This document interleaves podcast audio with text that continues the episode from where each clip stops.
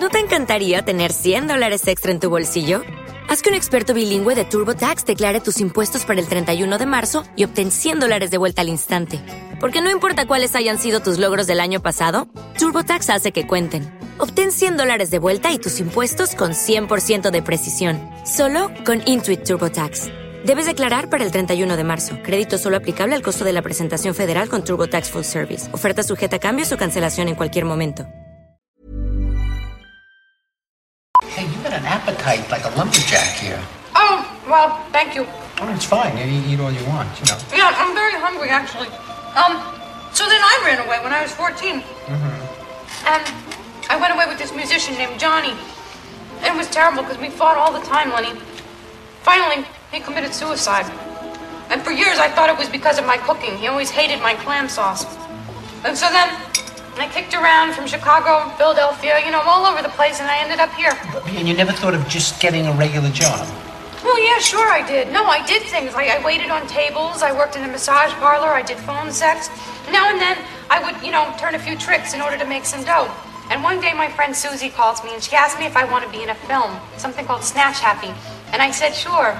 And I would remember I was very nervous because I'd never done it in front of people with a camera before, you know? And so there I am on the first day on the set, and there's this guy fucking me from behind, right? And there's these two huge guys dressed like cops in my mouth at the same time. And I remember thinking to myself, I like acting. I want to study. Escuchas. Escuchas un podcast de Dixo. Escuchas. Filmonauta. Filmonauta. Con Dani Sadia. Por Dixo. Dixo. La productora de podcast más importante en habla hispana.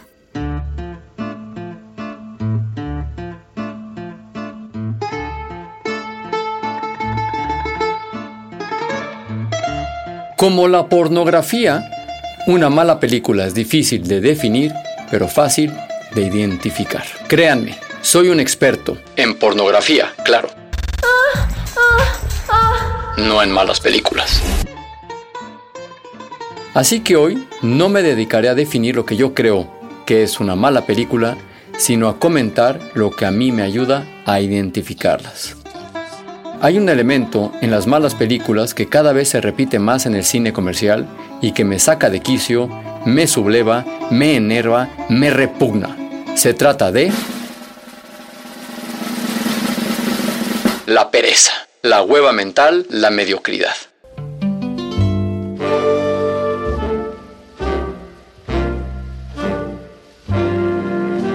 ¿La pereza? ¿De quién? Sobre todo del guionista pero también del productor que no la reconoce, del director que la pasa por alto y del actor que cual marioneta es también cómplice por no sublevarse, enervarse y repugnarse, porque los actores también tienen su cuota de poder en el juego de Hollywood. Una buena historia se nutre entre otras cosas de verosimilitud y coherencia. Un guionista puede pasarse esas virtudes por el arco del triunfo, por dos motivos, pura falta de talento e incapacidad o volviendo al tema, por pura huevonería a la mexicana. Les aseguro que sucede más por lo segundo que por lo primero. Vamos con los ejemplos. Filmonauta. The Amazing Spider-Man de Mark Webb, a no confundir con Spider-Man de Sam Raimi. A Peter Parker le pica una araña que lo convierte en Spider-Man. Vale, es el mito. Peter se siente atraído por una de sus compañeras, Gwen Stacy. Vale, somos adolescentes, shit happens. La escuela visita unos laboratorios de ingeniería genética. Vale, todos hemos ido en esas excursiones. Gwen Stacy trabaja como becaria en esos laboratorios. ¿Eh? Su jefe es un doctor que resulta ser el malo, malísimo, el lagarto. ¿Eh? No jodas. Que era amigo y socio de una investigación súper secreta del padre de Peter Parker. Y el jefe de la policía de la ciudad que persigue a Spider-Man es... El papá de Gwen Stacy. ¿Eh? What the fuck? Pura economía, puro ahorro, pura pereza en acción. Hueva mental. La improbabilidad de que le suceda todo a cuatro personajes de 8.5 millones de habitantes de Nueva York no le ha hecho temblar a los guionistas. Alguno dirá, ¿qué creías Dani? Es una película de superhéroes. Precisamente por eso hay que ser coherentes y creíble en todos los aspectos que no tienen que ver con la naturaleza extraordinaria del protagonista. Christopher Nolan lo entendió muy bien. Al Joker no le suceden las cosas por azar, ni hace cosas imposibles o impensables. Se nos presenta como un terrorista lunático de carne y hueso, lo que por creíble es mucho más temible. Filmonauta. Había millones de formas de afrontar The Amazing Spider-Man, introduciendo personajes distintos que estuvieran relacionados de una forma orgánica y no artificial. Pero claro, eso exigía vencer a la pereza y trabajar duramente hasta dar con la fórmula. Cuando suceden estos acontecimientos en una película, yo lo llamo el momento convenient. Oh, splendid. How convenient. Suceden cosas que van a beneficio de la rápida resolución del guion y a perjuicio de la calidad. The Walking Dead es un verdadero manual de momentos convenient. Los zombies son lentos y ruidosos, hasta que nos conviene para entregar rápido el capítulo y sean rápidos y silenciosos. Si te muerde un zombie, te puedes convertir en 10 minutos o al día siguiente en la cama con fiebre alta. Todo depende de lo cómodo que sea para el equipo de producción, guion y dirección. Filmonauta. Otros casos genéricos de comodidad son el malo asesino parlanchín, pistola o cuchillo en mano o arma nuclear de destrucción masiva, al malo le da por hablar. Ese mismo malo que ha matado a otros personajes sin mediar palabra durante la película, pero al final, enfrentado al protagonista, le da por hablar. ¿Cuánto tiempo? Pues el suficiente tiempo para que el protagonista, y no sigo contando porque ya saben lo que sucede, es encabronante. Filmonauta. El protagonista infalible e invulnerable es otro clásico. Creo recordar que en aquella película de Stallone llamada Cliffhanger, un grupo de traumatólogos aseguraba que nuestro amigo Sly no debía tener un hueso sano desde el minuto 20. Eso, aparte de los disparos certeros mientras saltan de una explosión o cuestiones más prosaicas, pero igual de inverosímiles, como que siempre recuerdan las contraseñas, direcciones y los números de teléfono a la primera. Otro ejemplo más reciente, The Revenant. Sí, la película que le valió otro Oscar a nuestro G. Iñárritu es una película hermosa, pero tiene un guion perezoso escrito para estar al servicio de Leonardo DiCaprio y su personaje. En The Revenant, todos los indios son filósofos de Twitter y todos los franceses unos violadores que justo cuando llega DiCaprio están cambangueando a la india que habían secuestrado para que DiCaprio, alias Hugh Glass, que antes se había enfrentado a una grizzly dos veces y pasado un estado que salvó todo esto en una superficie casi del tamaño de un país de Europa, pudiera valerle su tercer Oscar a nuestro Chivo Lubeski, su segundo Oscar a nuestro Gen Yarritu y su primer Oscar a Leonardo DiCaprio. ¿O no? ¿Otro ejemplo? Acabo de ver la última película de Woody Allen, Café Society, y se nota la pereza de mi adoradísimo Woody Allen a la hora de dirigir a sus actores. A él se lo perdono, ya tiene más de 80 años y esta sería su película número 40 en los últimos 30 años. Sí, escribió y dirigió y exhibió 1.3 películas por año desde 1985. ¿Exigencias del guion? ¿Del género? Ni mucho menos. Se puede dar emoción, suspense, llenar de tensión la butaca del espectador sin malos ineptos ni buenos indestructibles. Lo único necesario es más trabajo por parte de los cineastas y algo de confianza en la inteligencia del espectador. Lo escalofriante del caso de The Amazing Spider-Man es que hubo tres guionistas profesionales en la escritura de ese guion, y uno de ellos era el guionista de Zodiac, de David Fincher. ¿Acaso perdió el talento? ¿Una enajenación pasajera del juicio? No. Peor, pereza y de la mala. Yo entiendo la pereza, entiendo el síndrome de la página en blanco y los cortos periodos de entrega de los guiones, entiendo la tentación y la accesibilidad de los tópicos manidos de la cinematografía. Pero voy más allá. Sí, la pereza tiene una razón de ser evolutiva.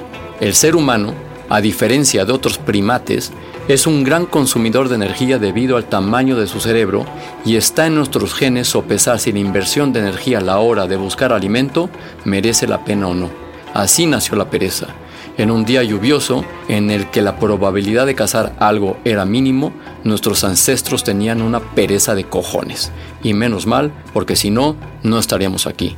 Voy más allá todavía. Sí, la pereza tiene un punto de hermosura. Escuchen este haiku de Matsuo Basho. ¿De dónde esa pereza? Hoy casi no han podido despertarme. Suena la lluvia de primavera. Voy aún más allá. Sí, la pereza tiene una razón de ser científica.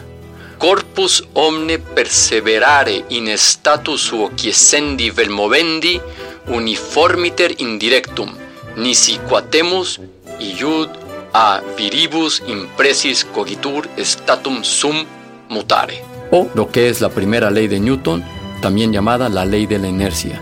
Todo cuerpo persevera en su estado de reposo, movimiento uniforme y rectilíneo, a no ser que sea obligado a cambiar su estado por fuerzas impresas sobre él. Es decir, todo tiende a estar quietecito hasta que alguien o algo lo obliga a menearse. ¿Y qué es lo que creo que tiene que obligar a los guionistas y directores a esforzarse y no rendirse a la inercia? El puro amor al cine, la pasión por su oficio, la admiración al trabajo bien hecho. Si quieren buscar inspiración, tomen alguna de las grandes películas de nuestra historia y comprueben cómo en ellas no había tajos ni falsedades. Ejemplos: In the Mood for Love de Wong Kar Wai, Mulholland Drive de David Lynch, Wings of Desire de Wim Wenders, Miller's Crossing de los hermanos Cohen. ¿Más? Hay miles. El otro día vi con tristeza los anuncios de los blockbusters de los próximos dos años. La tristeza viene de que temo que son películas planteadas con pereza, escritas con pereza y dirigidas con pereza al estilo de Batman contra Superman. Y he recordado una anécdota de una paisana judía que no sé si venga al caso. La leí en el libro Eating Animals de Jonathan Safran Foer. La anécdota es real y la relataba su abuela. Cuando era niña, cruzó Europa escapando de los nazis. La cuestión era de que se moría de hambre durante la huida, lo que sucedió con varios de su grupo. Un día, Dios lo bendiga, un granjero ruso se compadeció de ella y le dio un pedazo de carne. En este momento del relato su nieto le dijo, ah, te salvó la vida. A lo que ella le contestó, no me lo comí. ¿No te lo comiste? Era cerdo. Yo no como cerdo. ¿Pero por qué? ¿Porque no era kosher? Pero por supuesto. Pero ni siquiera para salvar tu vida. Si nada importa, no hay nada que salvar. Me quedo con esa frase y la digo con escalofrío. Si queremos salvar el cine, no vale todo no podemos aceptar la pereza y dar por buena una película que no lo es. A veces somos demasiado generosos con el crédito que le damos a muchas películas, comerciales o no, cuando sabemos que no se ha hecho un buen trabajo. Pero sí que importa. De nuevo, si nada importa, no hay nada que salvar. O como lo parafraseo en mi bio de Twitter, For things I care, I really, really care. For things I don't give a shit, I really, really don't give a shit. Si las cosas me importan, realmente me importan. Si las cosas me valen madres, realmente me valen madres. Esto es Firmonauta y nos escuchamos una vez más la próxima semana.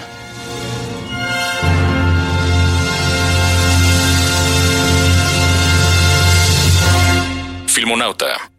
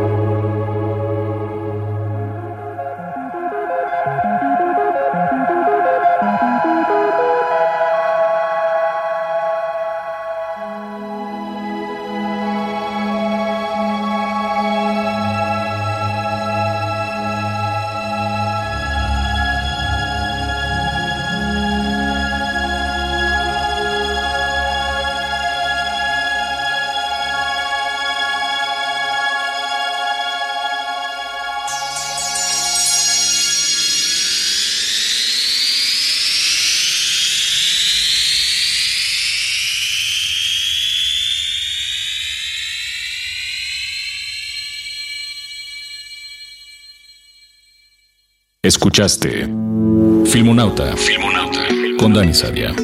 Un podcast más de Dixo.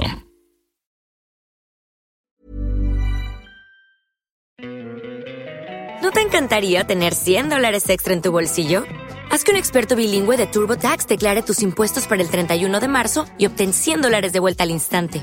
Porque no importa cuáles hayan sido tus logros del año pasado, TurboTax hace que cuenten Obtén 100 dólares de vuelta y tus impuestos con 100% de precisión, solo con Intuit TurboTax.